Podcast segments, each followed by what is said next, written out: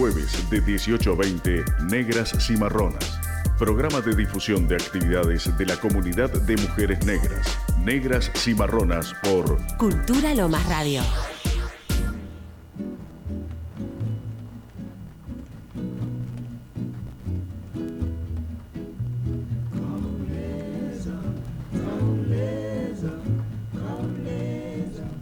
Hola, buenas tardes.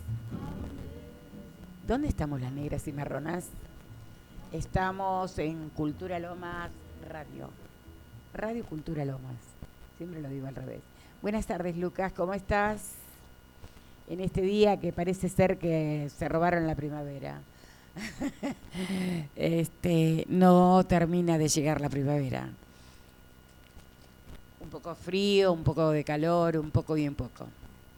Bueno, estamos acá en un nuevo programa, este, mientras transcurre en el teatro una muestra de fotografías de, eh, se llama Atravesades, este, sobre femicidios. la fotógrafa es Eleonora Gioldi, que esperemos tener el placer de entrevistarla cuando termine esa muestra. Acabamos de llegar del Encuentro Nacional de Mujeres y Disidencias Plurinacional que se llevó a cabo en la provincia de San Luis, provincia que eh, la prensa nos recibió bien, pero parte de la sociedad no estaba muy contenta que estuviéramos. Eh, realmente me sorprendió gratamente el periódico que tienen, el Diario de la República de San Luis, que eh, mirándolo pudiera parecer que, que es un periódico feminista, por así decirlo. Eh, tiene muy buenas críticas acerca de lo que fue el encuentro, eh, buen desarrollo de, de, lo que fue el encuentro. Luego este, iremos compartiendo algunas de las notas este, acerca del encuentro eh, y cómo han tomado esto del encuentro, ¿no? ¿Por qué digo que alguna de las personas o, parte de la sociedad no estaba contenta? Este, porque mucha gente se asustó días anteriores a que llegara eh, la fecha del encuentro. Eh, hubo una campaña de mucha hostilidad hacia nosotras, eh, que después nos lo dijeron algunos mozos de bares, algunas personas de la ciudad, en referencia a que íbamos a ir a romper todo San Luis, que éramos todas violentas, etcétera, etcétera. Razón por la cual estaba todo lo que se les pueda ocurrir eh, vallado. La catedral ni les cuento eh, los bancos, los cajeros. El único cajero que estaba abierto era del banco Credicop. El resto estaban absolutamente valladas.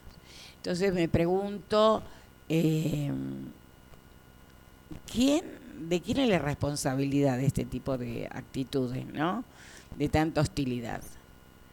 Eh, realmente también mucha gente no quiso alquilar eh, temiendo este, estos desmanes que supuestamente íbamos a ir a hacer nosotras las mujeres en el marco del encuentro. Encuentro que por otra parte es, estuvo bastante controversial porque hay una gran parte de las compañeras del movimiento de mujeres este, que no se sentían reflejadas en este encuentro y harán su encuentro en el mes de noviembre. Esperemos que va a pasar con esa fecha, porque es una fecha donde va a estar a pleno el Mundial de Fútbol. Y sabemos que este es un país eh, de mucha cultura futbolística y cuando están los mundiales parece ser que no, no existe otra cosa o se complica. Eh, hoy estaremos en comunicación, además, con la hermana Pichi Malem, una compañera, cantora, eh, mapuche, con quien hablaremos algunas cosas que tenemos acá como dándonos vuelta eh, acerca de lo que aconteció con la comunidad mapuche en estos días también, donde siete mujeres mapuches fueron detenidas y una de ellas además estaba en un estado de embarazo bastante avanzado. Eh, y además fue trasladada a Buenos Aires, etcétera, etcétera. Y que justamente estamos también en estos días de eh, la conmemoración de la diversidad cultural. Eh, nosotras nos planteamos diversidad cultural, pluriculturalidad, plurinacional. ¿De qué hablamos con eso? También estará en la línea nuestra querida compañera Bere, Berenice Corti, y eh, dándonos un panorama de lo que ha sido el encuentro eh, en San Luis. Analía Espinosa, una compañera afro-argentina, que nos va a contar qué estuvo pasando en el marco del encuentro en el taller de identidad afro. Eh, vamos por un temita, Lucas, ¿te parece?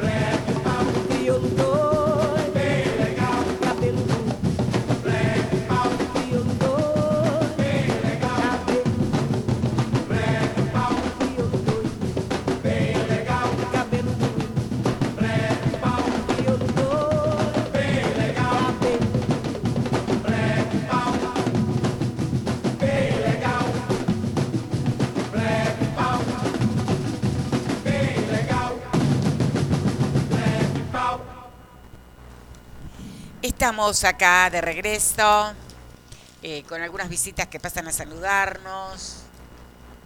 Maximiliano Flores, eh, mi hijo. este, bueno, continuamos con lo del encuentro.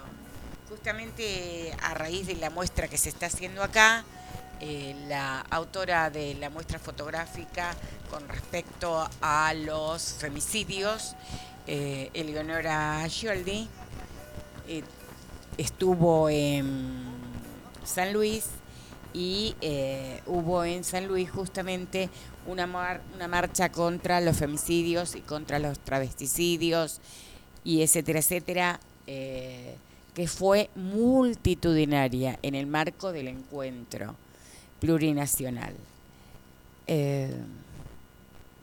Estamos acá con el diario del día domingo del, de San Luis, donde da cuenta de eh, todas las actividades que hubo en el marco de este encuentro. Además de esta marcha, también hubo un taller este, sobre el tema de alimentación, soberanía alimentaria y sobre ruralidad. Bien interesante, un tema que está muy en el tapete y sobre todo llevado a cabo por mujeres. Eh, fue realmente muy interesante y muy ilustrador, de alguna manera, a los testimonios de estas compañeras, porque una de las coordinadoras de ese taller dice, pedimos a todas las mujeres que se sumen a la lucha. Tenemos la oportunidad histórica de llevar producciones agro agroecológicas y sanas. Nosotras tenemos que tener conciencia del cuidado. Eh, hay distintos testimonios bien interesantes al respecto de esto, de eh, empezar a cuestionar qué es lo que comemos este, y esto de la posibilidad en algunos aspectos, en algunos lugares, de la siembra de lo que comemos, ¿no? Eh, una de ellas decía algo que ya se lo había escuchado a un hombre mayor, este, ¿por qué tener hambre si la tierra da de comer? Realmente me parece eh, sumamente interesante esa frase. ¿Tenés algo para contarnos acerca de la Semana de las Artes, ya que estás acá? Y sí, hablemos. Acá las visitas no pueden ser... Claro, de lo que fue el encuentro. El encuentro es eso, las distintas vertientes, las distintas posibilidades de expresar en, en primera persona. Bueno, eh, Lucas, vamos a un tema, así podemos acomodarnos y no salen esos ruidos molestos de correr las sillas, etcétera, etcétera.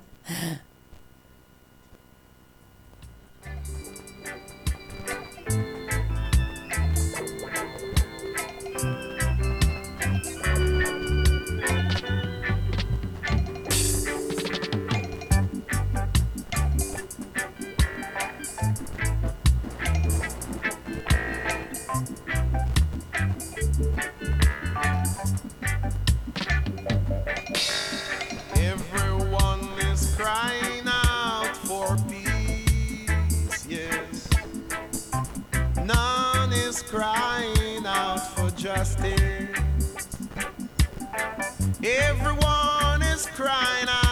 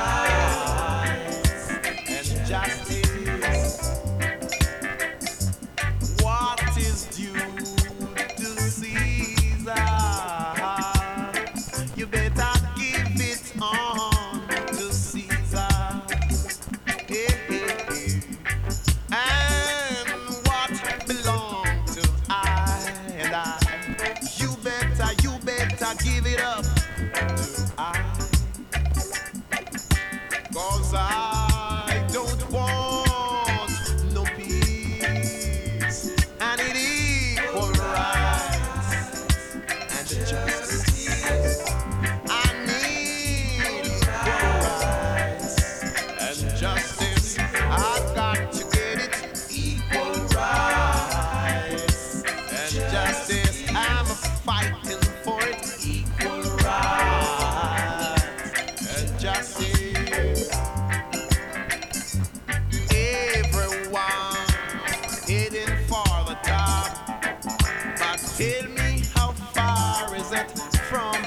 bottom?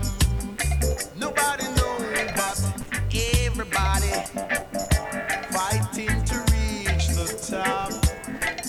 How far is it from the bottom?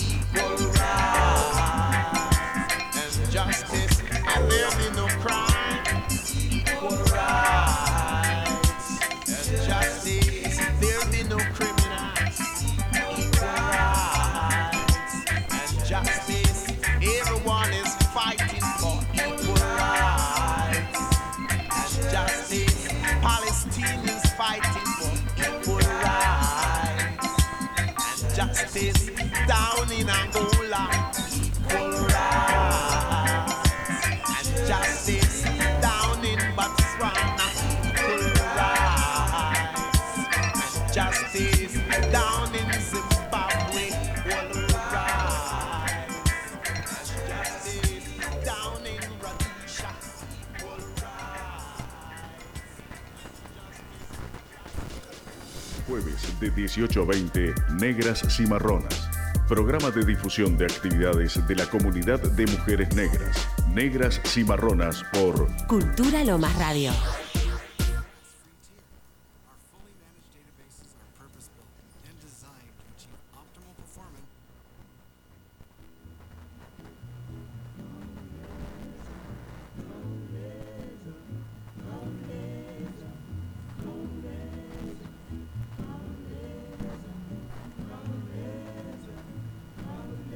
¿Dónde estamos las negras y marronas? Estamos en Radio Cultura Lomas, con Lucas en la operación. Y estamos esperando que en cualquier momento entra Eleonora Gioldi, la fotógrafa, la autora de la obra que está realizándose eh, acá en el teatro. En realidad está en todo lo que es el patio, unas fotazas realmente que este, sería maravilloso que vengan a verla, realmente, ¿no? De una de un flagelo que no debería ocurrir, pero ocurre. Este, la muestra además de las fotos que están en lo que es la entrada del teatro, eh, ha tenido el testimonio de las, los familiares de las víctimas. Bueno, mientras vamos contándoles eh, que eh, los distintos talleres del encuentro, eh, estamos esperando también que cualquier momentito nos va a contar Bere acerca de algunos eventos que están en ciernes. Realmente octubre y noviembre son meses de mucho calor. Nosotros acá en Lomas, las mujeres negras y marronas, tenemos eh, un evento próximo el 21, 22 y 23. El 21 es a las 9 y media en el teatro, la apertura de las sextas jornadas de reflexión afro, federal, este, que la anterior fue la cuarta en Santiago del Estero. La primera Cava, la segunda en Misiones, la tercera en Salta, la cuarta en Santiago del Estero, luego vino la pandemia, o tuvimos una, un encuentro virtual y esta la sexta vez tenemos el honor, las negras y marronas, de ser anfitrionas de este evento que esperamos estar a la altura de las circunstancias y poder este, lograr la sensibilidad de los y las concejalas que Loma sea declarada una ciudad antirracista. Sabemos que hay mucho por hacer, muchísimo. Todavía tenemos gente que le preguntamos qué es el 8 de noviembre y no tienen idea que es el día de los y las afroargentinas y de la cultura afro. Este, ahí está llegando nuestra visita. Eh, Lucas, ¿querés poner un temita? Así no hacemos ruido con las sillas.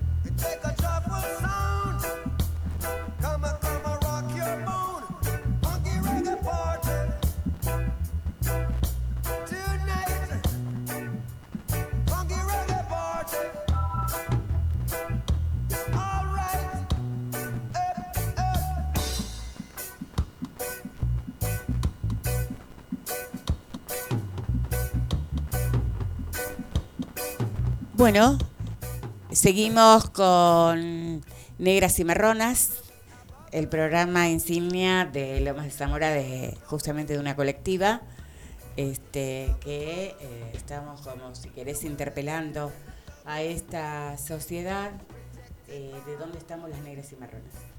¿sí? Eh, porque Lomas de Zamora, como todo el país, está lleno de negras y marronas.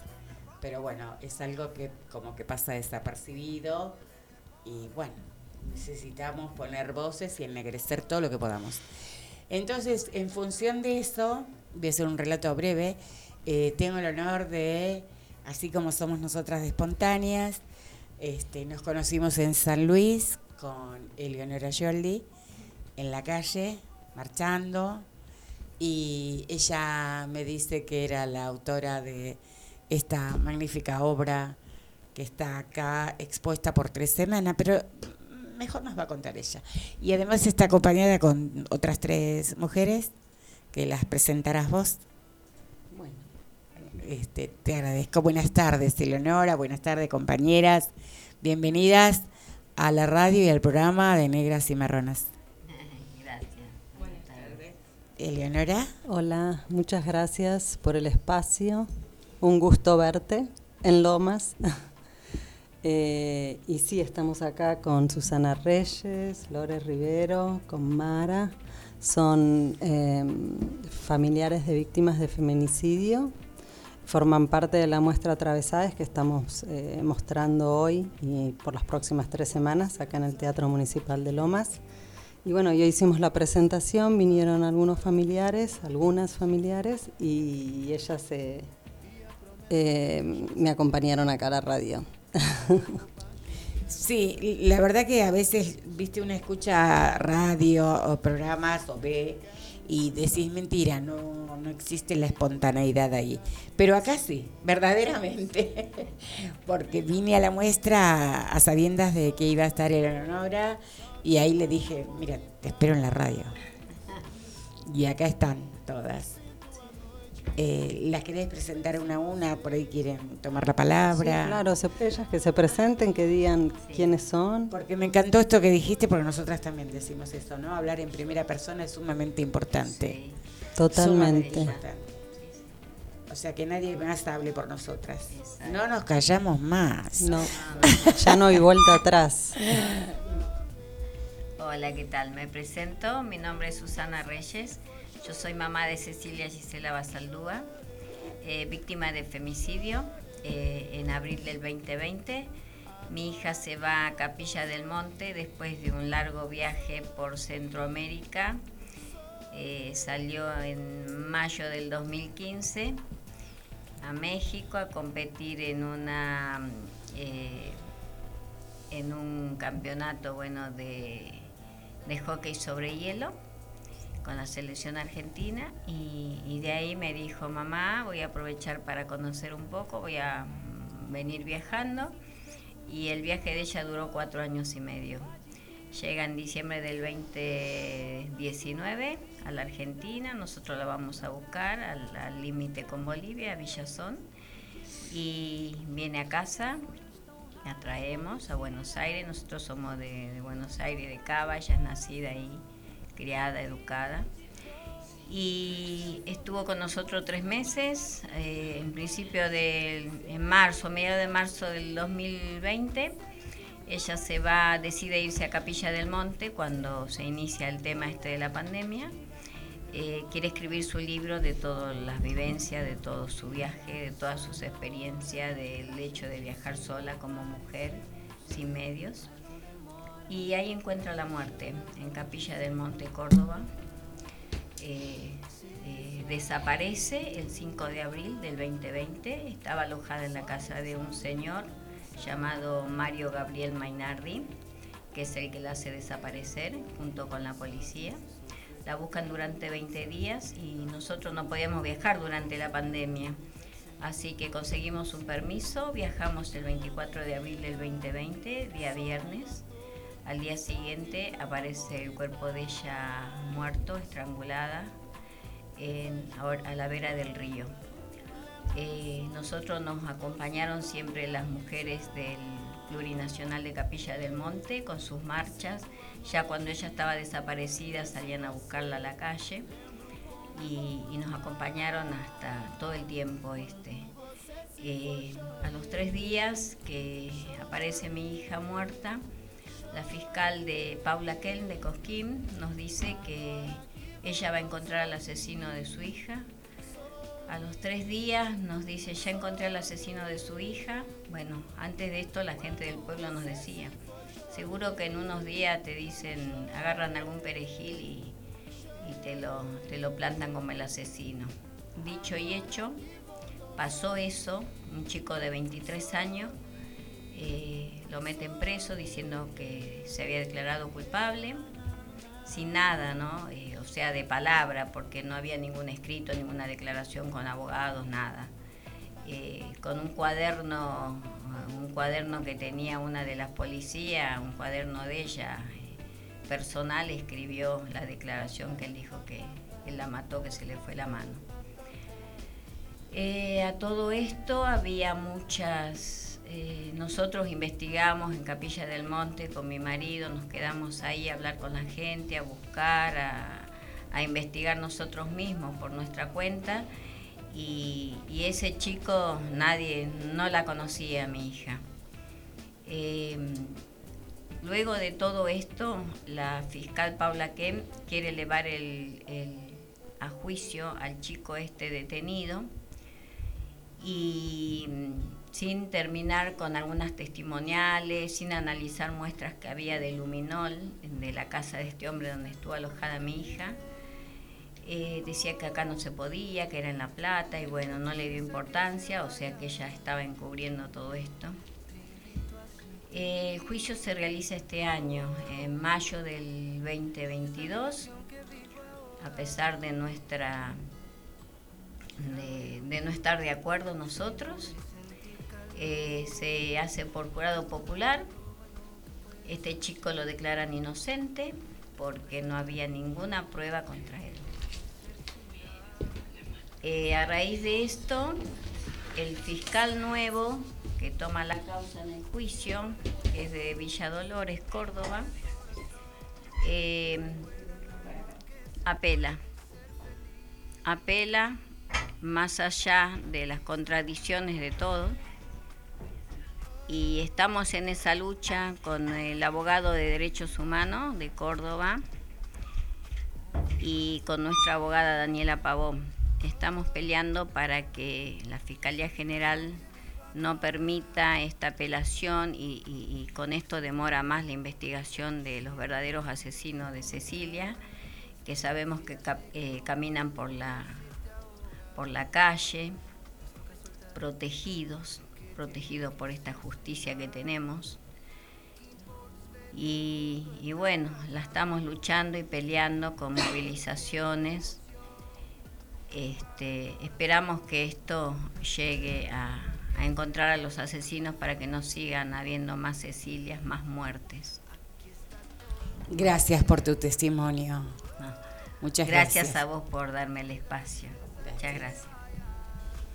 Bueno, buenas tardes. Yo soy María de Los Ángeles, Mara eh, Zárate, de la ciudad de Azul, del interior. Eh, mamá de Eliana Mendilarzu, también víctima de femicidio en contexto de pandemia, el 27 de octubre del 2020. Eh, ahora, a pocos días de los dos años, para mí realmente muy movilizador, pero creo que es el lugar donde tengo que estar, es lo que me fortalece y me da adrenalina para seguir. Quiero que yo sepas que digo, te abrazamos todas. Sí, lo no sé. están solas. Y sé, yo digo que qué inmensa Eleonora. Hay veces que no sé cómo definirla y le digo la inmensa de, por, por su trabajo y, y poder uno, sí, en primera persona decir, porque a veces Digo, la empatía se crea de muchos lugares, pero transitar es, es doloroso, uno está ya condenado a perpetua, ¿no? Eh, a mí me quedaron cuatro nietos, tengo fecha de juicio para el 13 de febrero, juicio por jurado hasta el 18 en la ciudad de Azul y esperando otros juicios por delitos especiales, también por un abandono que tuvo ella en el hospital. eh, que bueno, todavía no tengo fecha, pero me quedan cuatro nietos. A partir de esto conformo una asociación civil, me armo, eh, porque creo que mi dolor es transformarlo en amor. Ese es el legado que ella me dejó eh, y que uno va recogiendo día a día, porque no es responder con más violencias, es empoderarnos y, y transformar todo esto feo que nos pasa. Así que bueno, más que gracias, Elo. Y bueno, y a las mamás, a nuestras compañeras, compañeras acá, más o menos sencillito, porque es muy larga mi historia. Mira, quizá no sé, pero eh, están vivas, estamos vivas acá, abrazándonos. Este, y acá en general la gente que nos visita, por ahí uno de los mimitos y abrazos es que les preguntamos, porque Lucas está atento, eh, ¿qué canción les gustaría escuchar, por ejemplo? Si les gustaría algo, escuchar alguna A mí canción. me gusta mucho, ay, eh, es una de Mercedes Sosa, eh, no recuerdo ahora cómo se llama. A ver, como tarareala a lo Eh, mejor. Sí, no, pero también justo se me hizo una laguna. Em, la sé poner siempre a veces, o desde, hasta la raíz, es una más modernosa, eh, que esa siempre se la pongo a mi niña en los TikTok que le hago. Eh, esa más fácil. Lucas, ¿la tenés? Ahí está. sí, exacto. Un mimito.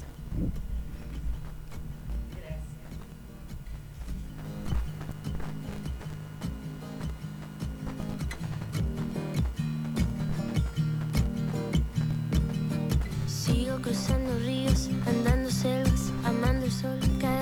sigo sacando espinas de lo profundo del corazón. En la noche sigo encendiendo sueños para limpiar con el humo sagrado cada recuerdo.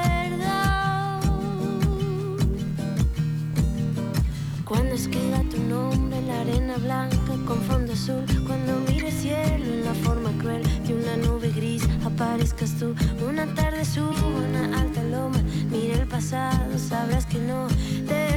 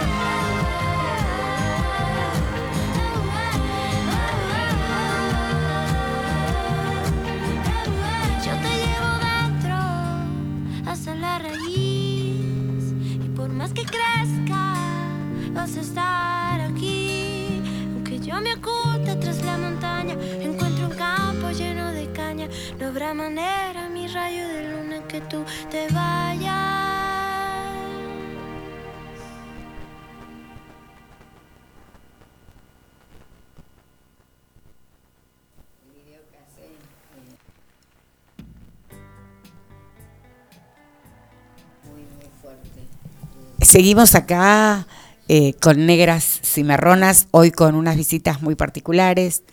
Este, nos estamos abrazando fuertemente. Este, acabo de invitarla a Leonora para nuestro evento próximo el viernes a las nueve y media de la mañana en el teatro, la apertura de las sextas jornadas federales de reflexión afro. Este, porque bueno, nos vamos visibilizando entre todos y todas. Este, es muy curioso como nos conocimos en la calle, nos miramos y acá estamos, eh, reconociéndonos. Y hablando, ¿cómo es tu nombre? Con Susana, eh, ella también nos está diciendo el tema que, que le gustaría escuchar. Vamos a ese tema, por fin. Gracias, Lucas.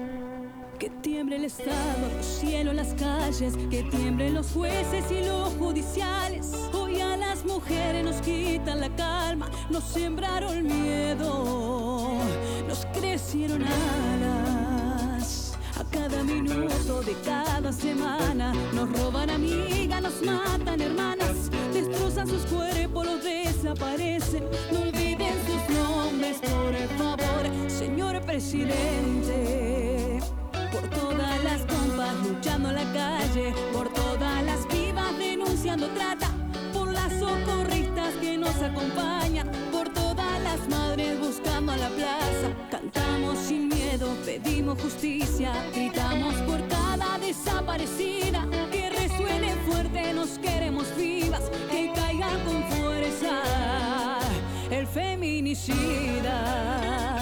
Yo todo lo incendio, yo todo lo rompo. Si algún día un fulano te apaga los ojos, ya nada me calla, ya todo me sobra. Si tocan a una, respondemos todas.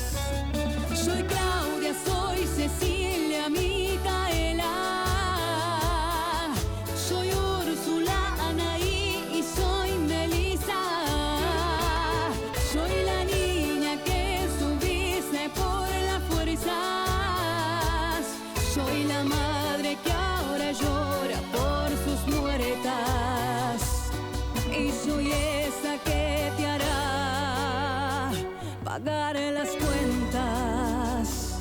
Esas valientes que marchan al frente, por las que en las calles la luchan por todas, por las compañeras que van puño en alto, por todas las madres que buscan sus hijos. Cantamos sin miedo, pedimos justicia, gritamos por cada desaparecida. Que resuene fuerte, las queremos vivas, que caiga con fuerza el feminicida.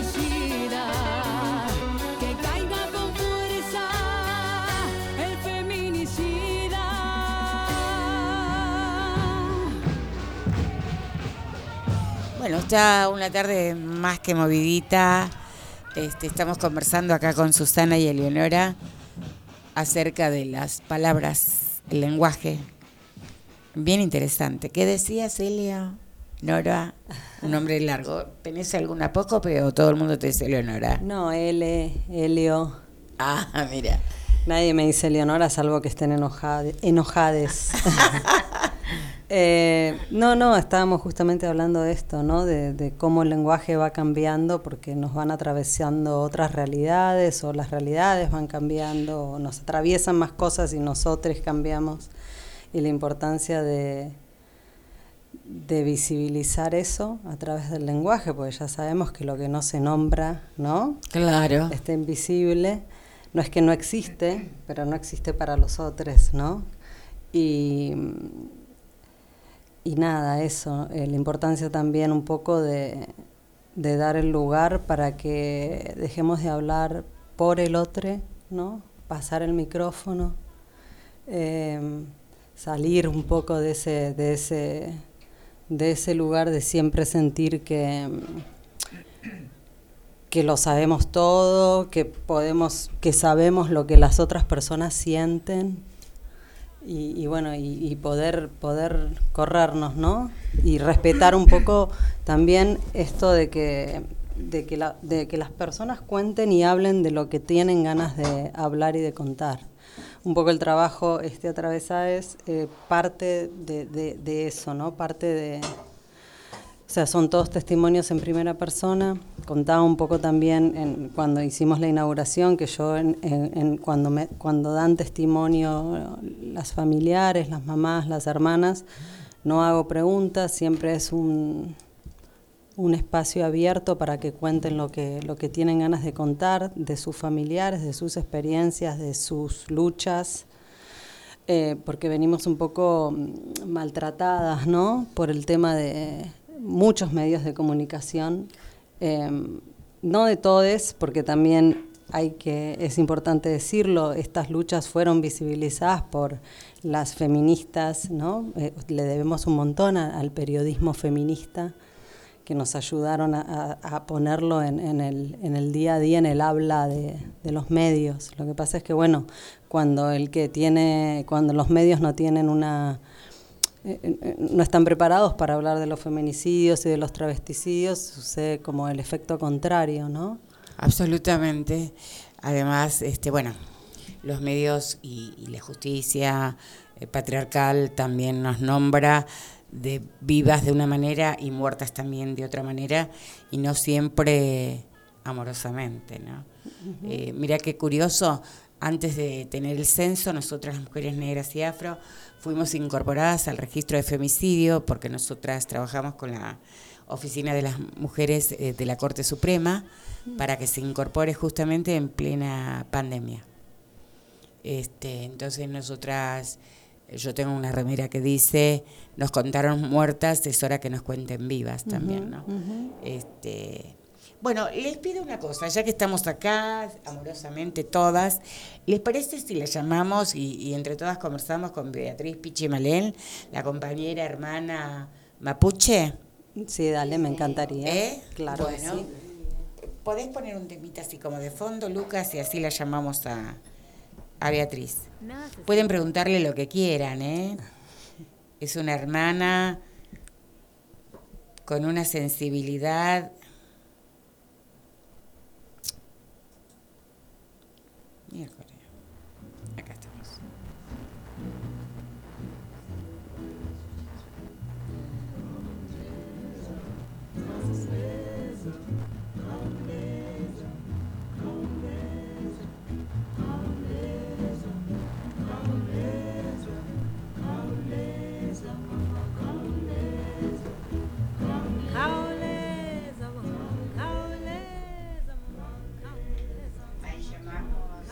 Está comunicado con la casilla de mensajes de Movistar. Está bueno. Vamos. Está bueno. Está bueno. Usted está comunicado. Esta es tu primera este, muestra fotográfica así tan itinerante, así de esta manera. No, eh, la primera fue Guerreras, que es sobre violencia sexual, que es la que eh, empezó en Estados Unidos entrevistando a las mujeres en California, no entrevistando solamente a las californianas, en general la gran mayoría de las personas que entrevisté eran migrantes y hablan de violencia sexual y luego pasé por Ciudad Juárez, México y termino esa muestra en Argentina entrevistando bueno mujeres trans de la comunidad trans y también entrevistando a familiares de víctimas de feminicidio de acá hijas de madres desaparecidas eh, en la dictadura militar en la última dictadura militar como un abanico muy grande no mujeres eh, mujeres que sufrieron esterilización forzada o sea un abanico muy grande de violencias ¿Por qué se te dio esta temática tan dura? En realidad empecé entrevistando a tres amigas. ¿Estamos al aire? Sí, sí. Ah, no sabía. Nos pone la cortina de fondo. Ah, ah, ok, ok. Empecé entrevistando, el trabajo empieza, en- eh, yo, o sea, amigas que me cuentan, viste, como siempre, o sea, siempre escuchamos, ¿no? Conocemos las experiencias de nuestras amigas que lo contaban en ese momento, antes del, del movimiento de Ni Una Menos, antes del movimiento del Me Too en, est- en Estados Unidos, me contaban eh, contaban, contábamos experiencias en el ámbito privado, ¿no? No, no, no, no se usaba mucho la denuncia, ¿no? No era una cosa así como, como ahora. Y bueno, y empieza así, entonces cansada de escuchar esos testimonios, les, les digo a estas tres amigas si querían eh, que les saque un retrato en sus casas y que ellas podían dejar su testimonio. Entonces vuelvo con la, con la foto ya grande, un metro de altura, para que ellas dejen el testimonio sobre la foto a mano alzada. Y ahí al ver esa potencia de lo que, de lo que era, ¿no? ver la foto con el, con el escrito de ellas, digo, bueno, voy a seguir. Y ahí empezó este proyecto que también fue de boca en boca, siempre dando el espacio para que ellas cuenten sus, sus testimonios. Lo único que le- les pedía a todas era que escribiesen su primer nombre, en la edad que les había sucedido esta violencia y por quién. Y por quién no era por nombre, sino por el vínculo que tenían con esta Claro. persona. Entonces ahí, en- a medida que yo iba haciendo todos los testimonios y eran amigas de amigas de amigas, después llegó, llegó un momento que ya no las conocía, que no había, o sea, siempre hay, es como una red, ¿no? Siempre hay una que conocía a otra. Claro. Y, y ahí ya eran, bueno, padres, abuelos, tíos, hermanos, novios, eh, maridos, no sé, todos, eh, profesores, médicos, conocidos, desconocidos. eh, eh, Era como un abanico tan grande, ¿no? Que ahí era como que, que, que quedaba tan claro que, que no, no, no, no teníamos, no, no estábamos a salvo ni en un ámbito privado ni en un ámbito público, ¿no? Eh, y bueno, y a, y a partir de ahí yo cuando quería cerrar ese trabajo, que pensaba en realidad, no es que quería, pensaba que ya había Claro. cubierto un montón de, de que ya estaba, todas las violencias, dije, bueno, no quiero cerrarla sin eh, hablar de los feminicidios. Ahí es cuando voy a, a Ciudad Juárez, pero eh, ahí como que, bueno, ahí empecé a laburar toda la ¿Entrevistaste temática. a Marcela Lagarde? No, Ah, no. No, ahí en Ciudad Juárez es cuando entrevisto a, a familiares que también... No, digo esto porque como eh, a partir de ella se acuña la palabra, o por lo Ah, menos no, es no. que se conoce O sea, más. yo, eh, todas las personas que entrevisto es porque alguien me las presenta. Ah, Entonces yo tenía una amiga que vivía en El Paso, que vive en El Paso, que es del otro lado de Ciudad Juárez, pero del lado de Estados Unidos. Entonces voy con ella y ella conocía a otras eh, Claro. mujeres que conocían a las mamás de Ciudad Juárez. Entonces ellas me llevan a esas mamás. Y ahí es como empiezo a trabajar la temática de los feminicidios. Y cuando vengo a Argentina, eh, primero entrevisto a hijas de madres desaparecidas en la última dictadura militar, porque me interesaba el, tema de las violencias sobre nuestros cuerpos cuando en conflictos armados, ¿no? Y qué es lo que había sucedido en Argentina durante la dictadura militar y cómo se utilizaba la violación como una herramienta... ¿Vos en- sos argentina? Sí, como una herramienta no solo de tortura, sino disciplinadora. Y, y bueno, y a partir de ahí, em- eh, luego viene, en- tengo la primer muestra de, de guerreras y lo cono- fue, un día, fue un día después del 8M.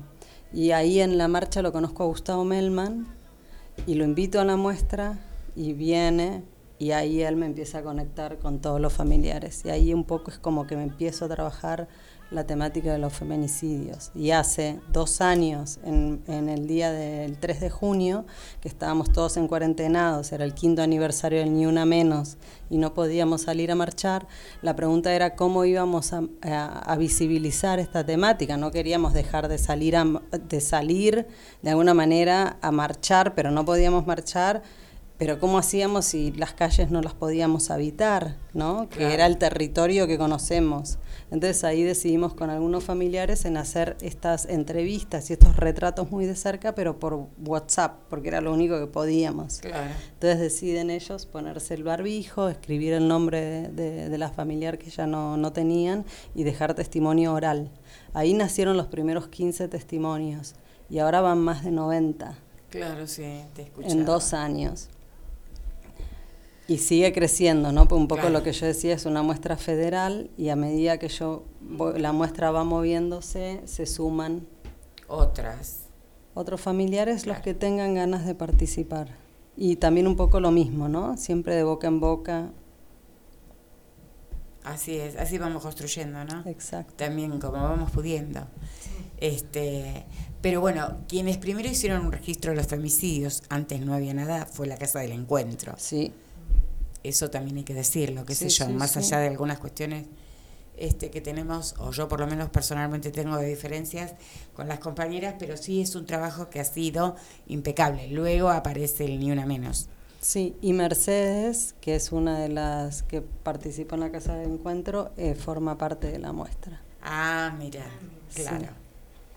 Este, porque está bueno siempre mencionar a quienes estuvieron, ¿no? Sí, sí, claro, es una lucha colectiva. Por que viene desde hace un montón sí. de Y años. encima no termina No, no, desgraciadamente no. Y, tampoco. y nunca, o sea, no, no tiene ningún tipo de intención de apropiarse de, de nada porque es No. algo colectivo.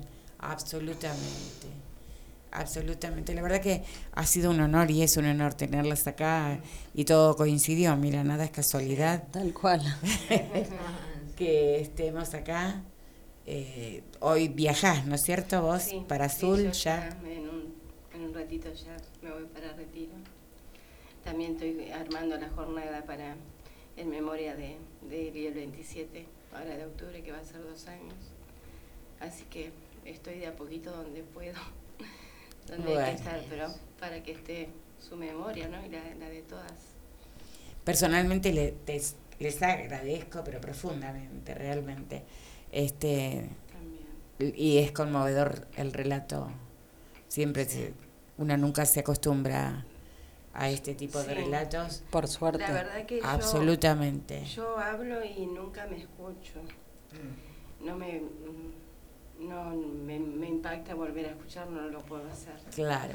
Eh, pero bueno, es lo que me sucedió y lo que voy trabajando también para, para poder, sé dónde estoy parada, lo, lo malo que me tocó, pero es transformarse. Absolutamente. Bueno, hace un rato hablábamos de las palabras, ¿no? Esto de eh, cómo las palabras se van resignificando. Este, porque, por ejemplo, en un tiempo todo el mundo hablaba de resiliencia, ¿no? Y, y con algunas personas, este, yo trabajo en el 744, así que he trabajado con mujeres víctimas de violencia, y en un tiempo eso las representaba o de alguna manera eh, se sentían identificadas con esa situación hasta que avanzaron y después un día dijeron que no, que esa palabra les quedaba como no, no daba cuenta realmente de su situación. Este, entonces, Sí, ay, perdón, sí. No, no. No, no, que yo digo, a mí lo que me enoja a veces un poco, que enoja, no, ¿no? Es lo que me toca, pero que uno pierde hasta la identidad de uno, pasa a ser la mamá de. Y la cara visible siempre es uno, cuando que debemos exponer la de ellos, ¿no? De saber quién cuidarnos dentro de la sociedad.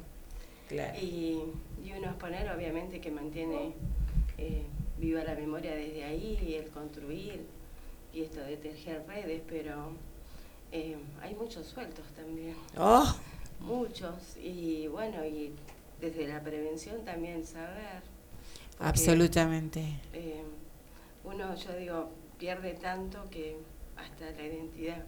Y también te juzgan, porque si saliste, porque si te arreglaste, porque uno ya vive un duelo permanente. Pero como dicen las compañeras de los pueblos originarios, eh, perdés tanto que hasta perdés el miedo también, Sí, por eso estás acá. eso, gracias ¿No? a Dios eh, no tengo. Tengo tranquilidad de corazón, pero mucho dolor, sí. Claro. Pero no, no tengo miedo. Y al revés. eh, yo digo que callaron a mi hija, pero soy el grito de ella con más furia y más, eh, no sé, libertad que nunca, porque nada me calla ya. Todo ese dolor, yo digo, uno lo transforma en el grito de, que a veces también me siento acallada también por el dolor, pero eh, es mantenerlas vivas. Así que No es. sea ni una menos ni, ni otra más. Ahí. Y un poco también la importancia justamente de esto, ¿no? Del testimonio en primera persona para que no sea solo un número, ¿no? Hablábamos un poco de esto de antes, de siempre se cuentan, se cuentan, se cuentan, bueno, pero ¿qué hay detrás de esos números, no? Hay historias, hay vidas, hay madres. Sí, mi nena hacía dos meses había sido mamá. Cuatro nenes me quedaron. Y entonces yo digo, todas tenían sus historias, sus sueños y se los apagan. Absolutamente. así, ¿no? Eh, por eso yo digo, eh, a mí no me enseñaron a no querer, a veces también reniego, porque antes Claro. también eh, tuve una, una infancia dura, porque también soy hija de detenidos políticos, así que mi infancia era muy de callate, porque no podíamos decir. Claro. Eh, me crié en Rawson prácticamente, viendo a mi papá atrás de un vidrio así tal cual, y un teléfono. Y, y también nunca me curé de esas heridas. No. Pero sí eh, me, me enseñó mami a guerrear, digo yo. Y, y de ahí, bueno, esto que me pasó, más vale.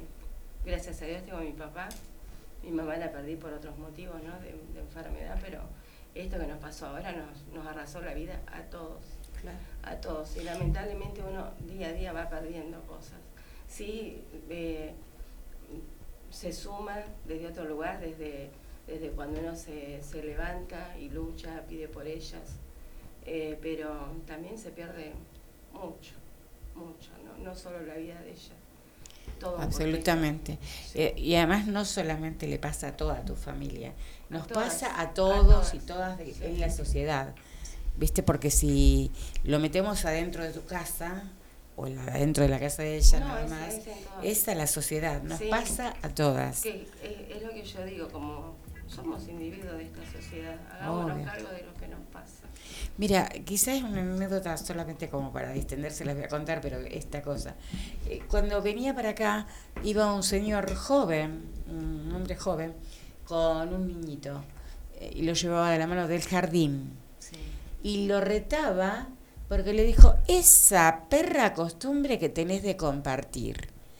Y había otra señora y le dijo, qué feo lo que le dice, porque los amarreaba y le iba diciendo, Sí, que no, no, eso no. ¿no? Y le digo a la señora que venía caminando también, qué feo lo que le dice. Me dice, ¿sabés que yo me quedé con la misma impresión? Horrible, porque además lo castigaba a un niño de jardín, que eh, las maestras ponen el énfasis en que compartan, que sí, dejen sí, de ser individualistas, etcétera, etcétera, que se ponen celosos y todo lo demás. Este, y el padre lo reprendía Y pero así seguimos. Claro, a esto que decimos, ¿no? Somos seres sociales y tenemos que aprender a vivir en colectivo, que es lo que cuesta absolutamente. Sí, cuesta, pero bueno, de a poquito, yo digo, se- al menos ahora tenemos voz. Antes nos hacían callar, yo ahora no, Ay. me callo, estoy media rebelde. no, perfecto, pero- no nos callamos más. Sí, pero no, no, sí, eso es verdad. Y, y yo tengo más hijas, pero hoy tengo que luchar por la que me falta, por una justicia justa, eh, para que no haya otra Eli en azul. Eh, en azul, como en cualquier ámbito, ¿no? A mí me tocó allá. Pero mm, es lo que me levanta todos los días y Claro. estas cosas me dan adrenalina. A veces no me acompaña la salud, pero es lo que más me, me no sé, me, me empuja, me, me da esa cosa linda de, de decir, qué sé yo, con mis pares, que todas sabemos el mismo dolor. Eh, y bueno, yo digo que con Eleonora, que era- a veces le tengo, le digo, eh, sos inmensa, Elion, porque como, qué sé yo, la, la, la forma, la- el, el impacto y, y el saber también interpelarnos, decir, ¿qué pasó? Que yo también a veces me, me enojo cuando no se ve, o como Sí, pasó en, claro. hace- en algún momento que habían bajado alguna foto, tal. ay no, yo me vuelvo loca, pero eh, es lo que nos pasa, es lo que nos pasa y es la forma eh, también muy impactante de hacerla visible. Y bueno. Y una cosa que esto, eh, la muestra siempre está siempre estuvo pensada en, en atravesar el espacio público, ¿no? O sea, no, no mostrarla adentro, en espacios cerrados, en centros culturales cerrados. Por eso las dimensiones. Por eso las dimensiones y por eso, bueno, en este lugar está como en el verde, pero siempre está pensada para estar en la fachada. Por eso Claro. está en, eh, impresa en, es- en, ese, en esa lona para que si se moja, si el sol, o sea, que sobreviva. Y por eso tiene el código QR para que la gente pueda escanear y llegar a los testimonios. Pero la idea del espacio, o sea, ¿no? Como, cómo pensar el arte desde un lugar que pueda acelerar las agendas políticas ¿no? que, que nosotras queremos y nos interesa y cómo utilizar el arte en la calle, o sea, sacarlo un poco de esa exclusividad, entre millones de comillas, que se Claro. piensa el arte ¿no? para solo para algunas personas.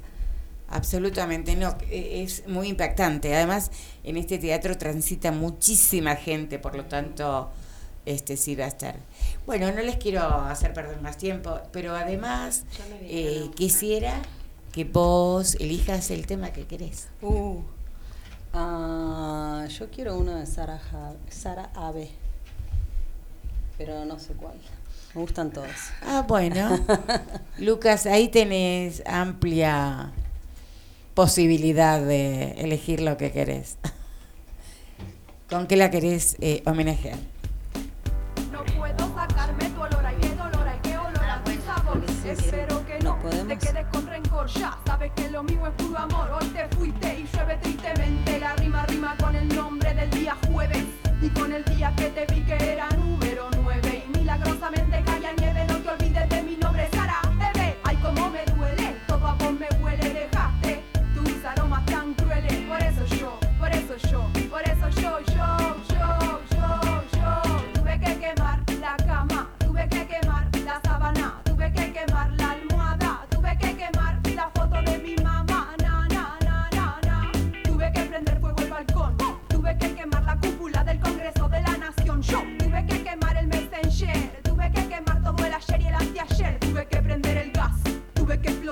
balcón, el de atrás, tuve que quemar la planta,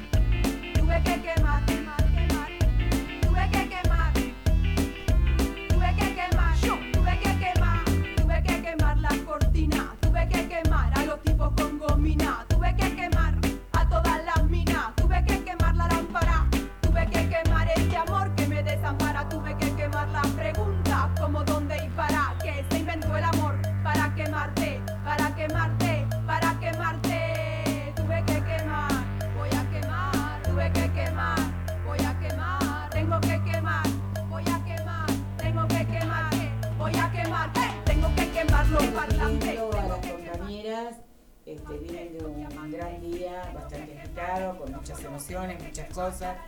Esta muestra vale la alegría, eh, que pongan sus ojos, su corazón y dejen que las y les atraviese también un poco de sensibilidad al respecto, ¿no? Porque esto no les pasa solamente a estas madres, a estas mujeres, nos pasa a todas, todas la sociedad, ¿sí? Si hay alguien que sufre en un lugar, seguro que estamos sufriendo todos y todas. El sufrimiento y la alegría no es individual en general. Si en una sociedad hay una persona que llora, sufre, todos sufrimos. ¿sí? Tenemos que saber mirar al otro, a la otra. Siempre, este, En el abrazo, a los ojos. Sí. Les agradezco profundamente. Y nada, fue casualidad conocernos en Leonora, en San Luis, que ya somos así como las chanchitas, íntimas. Total, muchas gracias por el espacio.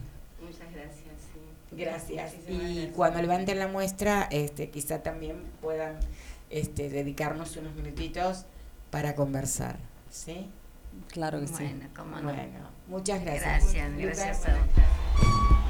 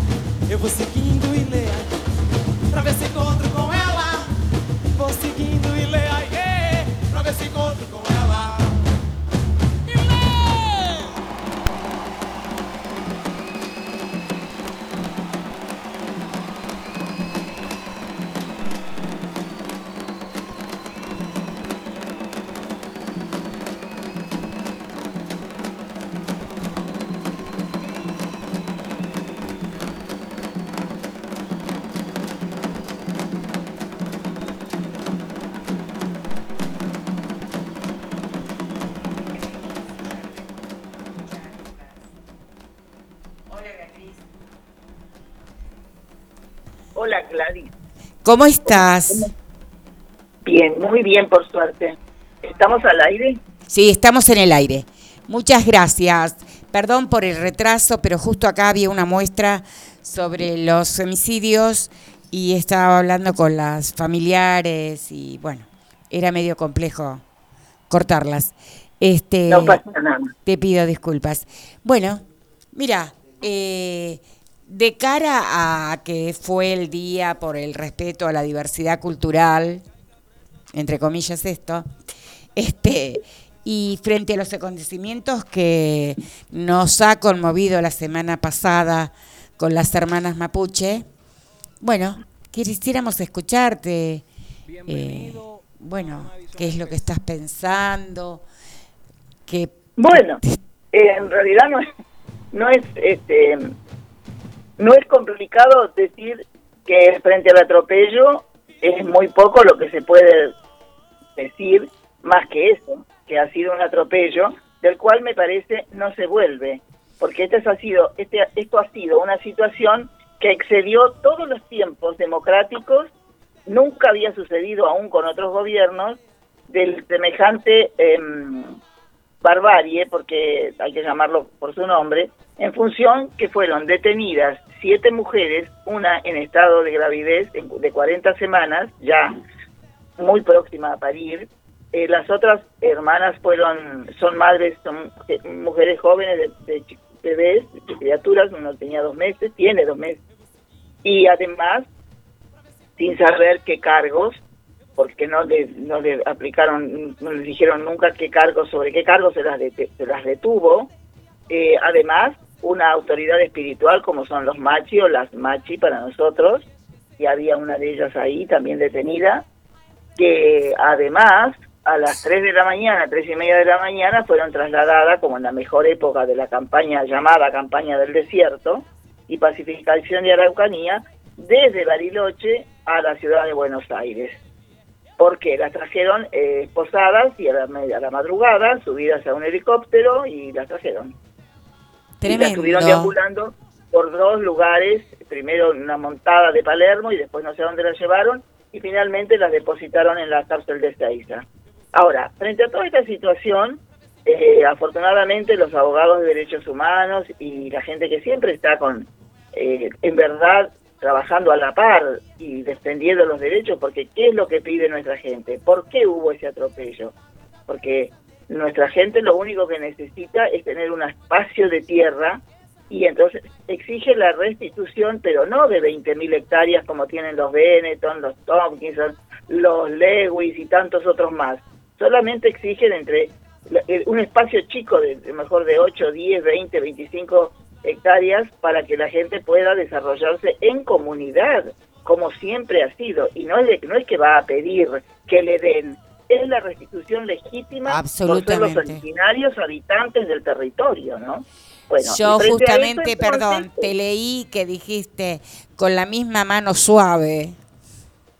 ¿No? Bueno, claro, es una, una- la misma mano suave es un, un, este, una, ¿cómo diría yo? Un eufemismo, eufemismo. ¿no? Es una- claro, a eso me refiero, a que no fue mano suave. No, Por eso claro. la entonces, bueno, con la- en la misma actitud, ¿por qué no se libera el lago escondido entonces, no es cierto? Está en, manos de un empresario, de, un, de una persona que es inglesa y que tiene miles de hectáreas y que tomó el lago escondido y la gente donde todo el mundo pudo ir porque eso es territorio nacional y nunca se pudo haber vendido y si sí se hizo, como dicen, bueno, pero si pagó plata, si pagó plata el Estado tendrá que devolvérsela porque han hecho Absolutamente. entre gallos y medianoche, claro. Este, nosotros no hemos vendido nunca nada eh, y no hemos sido dueños de nada porque no, entendemos que la tierra no es propiedad de nadie. Es como decir que el fuego es propiedad de tal o de cual, o el aire, o el agua. y resulta claro. que también se vende todo. Ahí es la dificultad. Cuando nosotros planteamos esto, se nos dicen que somos terroristas. Pero no solo lo- la gente, en este caso el mundo mapuche, cualquiera que defienda esta postura, esta más que postura, esta esta legitimidad, legitimidad de, de derecho, vas a ser terrorista. Y como la ley está, la ley antiterrorista vigente, bueno, ahí está. Entonces eh, se está se está pretendiendo aplicarles esa ley a nuestras hermanas mapuches. No, ¿Y no, por no. qué? El atropello Pero- es realmente, este, y por eso justamente quiero pensar con vos en voz alta, si realmente nos satisface eh, el Día del Respeto a la Diversidad Cultural, si qué necesitamos en función justamente en contra de estas leyes que además atropellan nuestros derechos, este, que se amplíe eh, el concepto, si querés, eh, de alguna manera, en esto de por eso lo ponía pluricultural, plurinacional. ¿En qué pensamos que nos va a incluir? Porque nada Bueno. nos incluye, ni siquiera las palabras. No, no, pero además vamos a lo jurídico, porque en tal caso la palabra ya ha perdido todo su valor para la cultura occidental, eh, Absolutamente. inclusive lo que está firmado. Entonces vamos a lo, a lo que esté, a, a los, a, la document- a los documentos, a los papeles, que es lo que es. dice esta cultura en la que estamos todos inmersos ahora y, y estamos obligados a vivir de esta manera, ¿no es cierto? Porque nosotros como pueblos originarios proponemos otra, que no sabemos si es mejor, pero entendemos que es buena. ¿Y por qué es buena? Porque nosotros vivíamos en un trasquinto que llamamos, en un intercambio, en un intercambio de necesidades, no había, la, la cuestión dinero no existía. Bueno, hoy existe, están los mercados, la vida es otra cosa, y yo no voy a pretender volver a encender el polvo con dos piedras, porque no se trata de eso. No. Pero pongamos, una, pongamos un respeto a los pueblos originarios que sí nosotros queremos tener y vivir de acuerdo a nuestra cosmovisión. Por eso es tan grave, además, que hayan encarcelado a nuestra Machi, que es la única que tenemos en esta zona de Puelmapu, lo que es Argentina. No hay otra, porque no había en este territorio. Y ahora que se levanta el espíritu de energía, de como nosotros decimos, ¿no? de autoridad espiritual, resulta que la encarcelan. Y sabemos que, qué sucede con eso. Sabemos que cuando nuestras personas están privadas de, de hacer su, su relación con la tierra de la manera espiritual que ellas saben hacerlo, y que por eso son, eh, son autoridades espirituales, bueno, entonces eh, se van a enfermar y sabemos todo lo que va a pasar en torno de la familia, de los amigos, de la comunidad y de lo que el pueblo mapuche le va a suceder.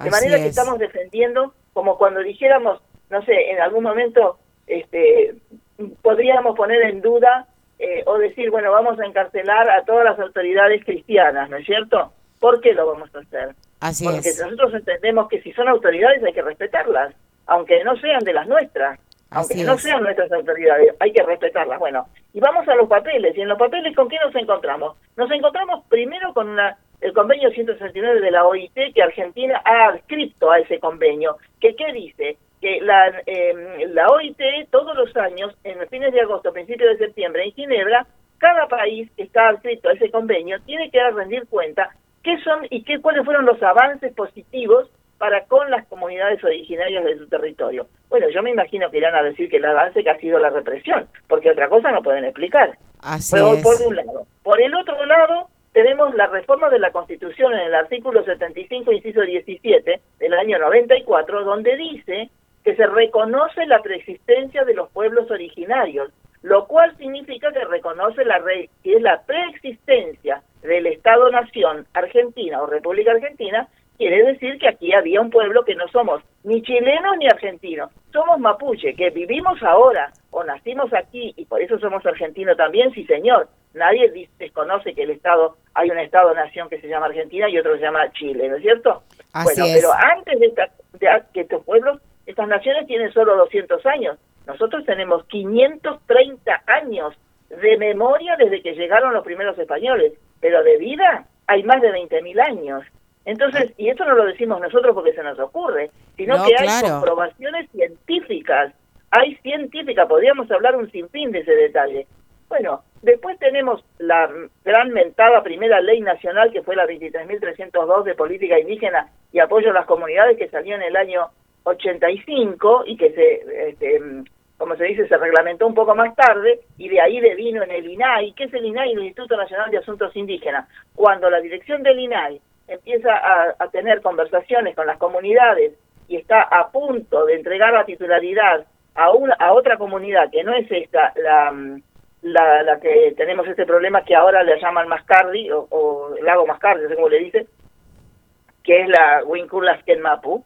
Eh, bueno, resulta que presenta el, la- los militares presentan una, un recurso y con ese recurso se frena la titularidad de la comunidad, del título de propiedad de la tierra a la comunidad. Y ahí estamos, en espera de que, de que no sé, de que no se firme nada y entonces después la gente cansada dice, bueno, basta, nosotros tenemos que vivir en un lugar, no podemos seguir viviendo en la montaña, tenemos que vivir en un pedazo de tierra para poder desarrollarnos como como personas, como che. Y así estamos, Absolutamente. Y por eso somos terroristas. No, no, es tremendo, tremendo. Y ahora justamente hoy leía que estaban también en una situación controversial en Salta, los pueblos originarios de Salta, este, en un reclamo también, justo. El tema es que no se... Claro, siempre es así. Cuando el reclamo pasa, bueno, pero no pasa solo aquí, ¿eh? No, Porque también hay que ver lo que pasa en Medio Oriente y lo que pasa en todos los lugares. Cuando el reclamo es un espacio de tierra para hacer, como decía don Juan Calfucura, un espacio de tierra, una tierra para hacer, no para tener. Porque el tener ¿qué Claro. tierra, nosotros vamos a tener la tierra en el momento en que estemos enterrados, cuando ya el cuerpo, la materia se termine. Entonces uno pasa a ser parte de la tierra y ahí es cuando uno es tierra. Claro. Pero mientras tanto estamos invitados a la fiesta de la tierra, porque esto es una fiesta vivir en esta Nagmapu, en esta tierra del medio. Y mientras no lo comprendamos así, es el apetito, la avaricia por querer tener y no sabemos para qué y a, a dónde lo lleva eso, a esto, ¿no? Al atropello, a la persecución, a la locura, a la muerte. Y frente a esto nosotros, ¿qué podemos hacer? Además de tener los niños en brazos, tener dos piedras, otras cosas la gente no tiene. Y ahora dicen, están diciendo, justamente, están eh, la- los, los que juzgan, dicen, la jueza está diciendo que las mujeres tenían, eh, eh, reprimieron, reprimieron a los militares con armas. ¿Armas de dónde? ¿Qué armas? Si una piedra es un arma, bueno, entonces será un arma. Pero ¿de qué estamos hablando? Claro, pero los muertos y las muertas las ponemos siempre nosotras. No las ponen ellos. No Sí, las ponen ellos. Siempre. Porque es en la que- misma comunidad donde fue asesinado por la espalda este Nahuel.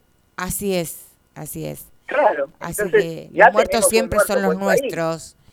Este, pero bueno, Beatriz, te agradezco profundamente y por supuesto que te espero acá este un día que puedas y que nos cuentes también porque este tenés una amplia trayectoria como una gran artista que sos, que nos or- enorgullece que seas nuestra hermana.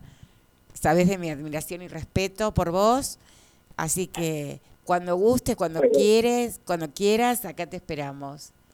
Muchas, Muchas gracias. gracias, Gladys. Muchas Yo sé que el gracias. espacio siempre está, no abundan los espacios, así que lo tomo con mucho respeto, con mucha ternura también, pero cierto, el canto manda y, y hemos venido de una gira bastante larga y me voy, eh, bueno, ayer estábamos en el Teatro Argentino de La Plata justamente trabajando con el canto, el 22 vamos a estar en el museo, en la noche de los museos, también con entrada liberada, libre por supuesto, en el Museo de Arte Moderno, vamos a estar allí poniendo un concierto, y después nos vamos nuevamente a Chile, de Chile a Colombia, y ahí andamos, bajo los cuatro cielos, diciendo, contando y cantando.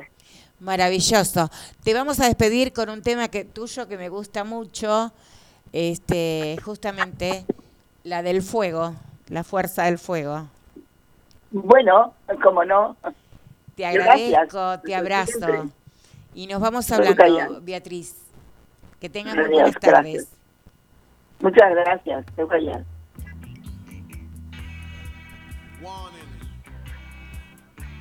Surgeon General warns. Cigarette smoking is dangerous. Dangerous. Para este que no se me pierda. Estaba hablando con. La llamo mientras está el tema de fondo.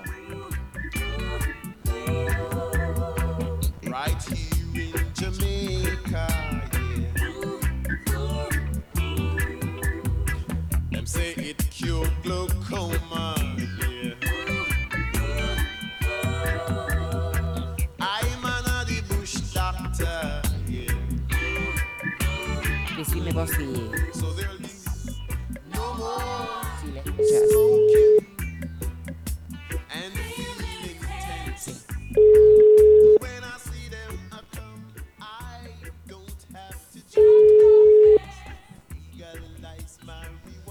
Ella entraba un Zoom ahora.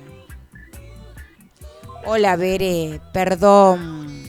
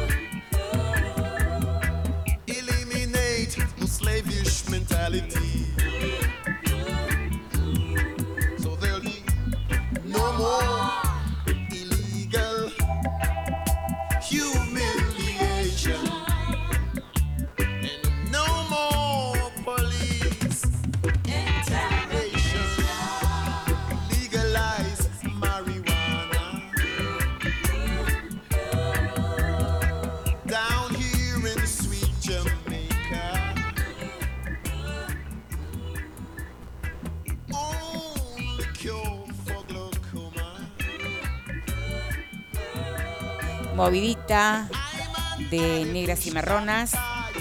eh, y eh, queremos seguir invitando a todas, todes para el próximo viernes 21 a las 9 y media de la mañana sería la, la apertura oficial de las sextas jornadas federales de reflexión afro eh, que se iniciarían aquí en este teatro.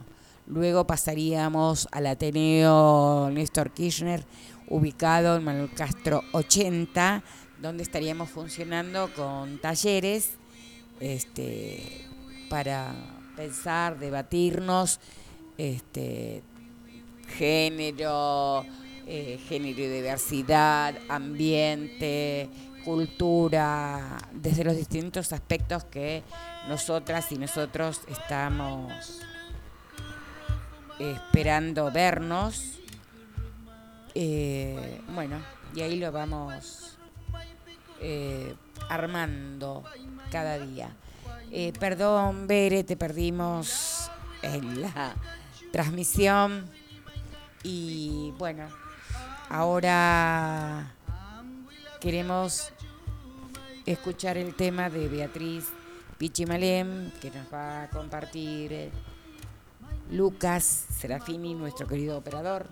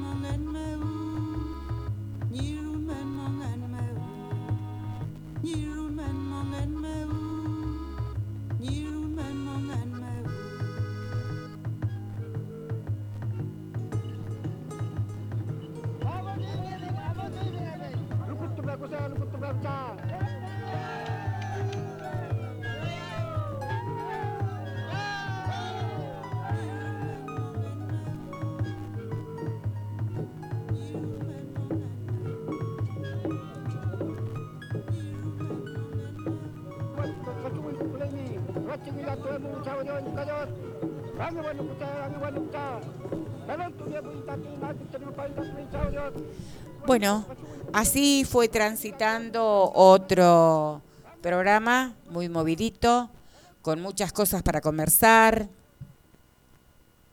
Eh, y vamos a intentar llamar a nuestra querida compañera Analía Espinosa, que nos va a hablar del encuentro, mientras, a ver, esperamos tener suerte. Hoy estamos medias complicadas con las comunicaciones. Este,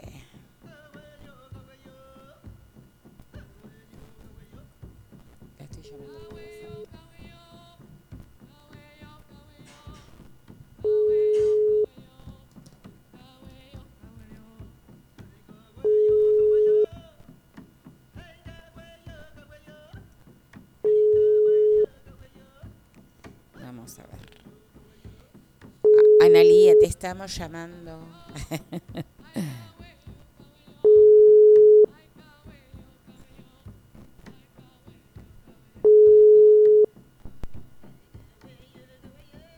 Bueno, vamos a seguir intentando. eh, a ver qué pasa. eh, porque para que no nos quede colgada, porque realmente eh, habíamos prometido hablar con ella, pero eh, bueno, estábamos muy conmovidas y conmovida con el testimonio de las madres víctimas de femicidios este, que eh, inauguraban una muestra hoy acá en el teatro. Y bueno, fuimos arrastrando, arrastrando el programa hasta estos momentos. Vamos a ver si tenemos suerte con Analía, integrante de Misibamba, eh, Afro-Argentina.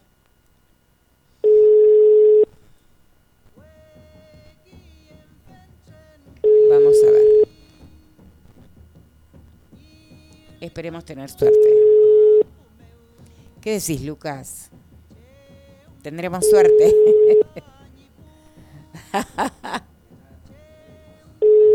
¿Te das cuenta? Bienvenido al buzón de voz. No, chao. Bueno, la llamaremos próximamente. Eh, bueno, nos vamos despidiendo. ¿Con qué nos vamos a despedir? Con un reggae, ¿sí? Algo, un tema lindo así, o bien arriba, rock and roll. ¿Qué será hoy, Lucas? ¿Qué nos tenés preparados? Preparado para, para la partida. No se olviden de sintonizarnos en Radio Cultura Lomas y en Spotify. Negras y Marronas volverá el próximo jueves de 18 a 20, como siempre. A ver qué, con qué nos sorprende Lucas Serafini, nuestro querido operador. Bob Marley, clásico de clásicos. Chao, chao, chao.